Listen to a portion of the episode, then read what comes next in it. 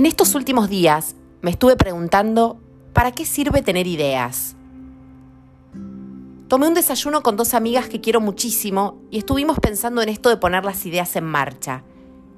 Y días después, en un encuentro laboral con jóvenes que están emprendiendo, volvimos a hablar de las ideas y de cómo llevarlas a la práctica. Pero vuelvo a la pregunta inicial. ¿Para qué sirven las ideas? Las ideas nos ayudan a encontrar caminos y soluciones a distintas situaciones. Nos ayudan a resolver un problema. Nos ayudan a anticiparnos. Nos motivan. Son el puntapié para nuestras creaciones. Todo proyecto comienza con una idea. Son imaginación. Son representaciones mentales que nos ayudan a pensar es el acto más básico del entendimiento.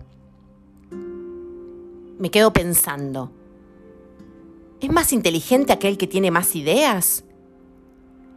¿Le va mejor en la vida? ¿Tener buenas ideas es cuestión de suerte? Escucho mucho en el ámbito laboral ideas fantásticas que nunca ven la luz. Y aquí mi conclusión después de pensar todos estos días. Las ideas que no se materializan no sirven para nada. Quedan en el plano de la ilusión de lo que podría ser. Y lo más triste, las ideas por sí solas no nos enseñan nada.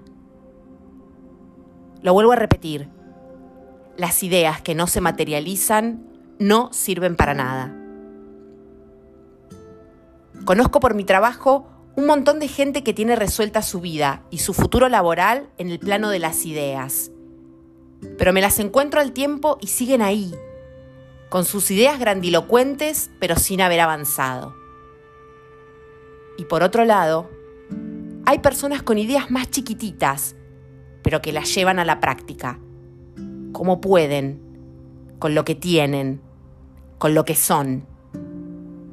Y te las encontrás al tiempo y no solo tienen la satisfacción de haberlo intentado, sino que aprendieron, sobre todo sobre ellos mismos.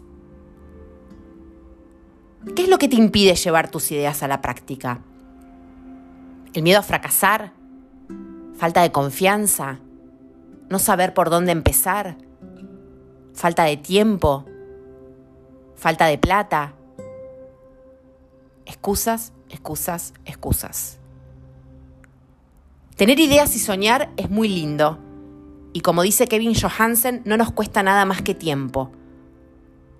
A mí me encanta soñar con los ojos bien abiertos, pero también me gusta llevar mis sueños, mis ideas, por más pequeñas que sean, a la acción.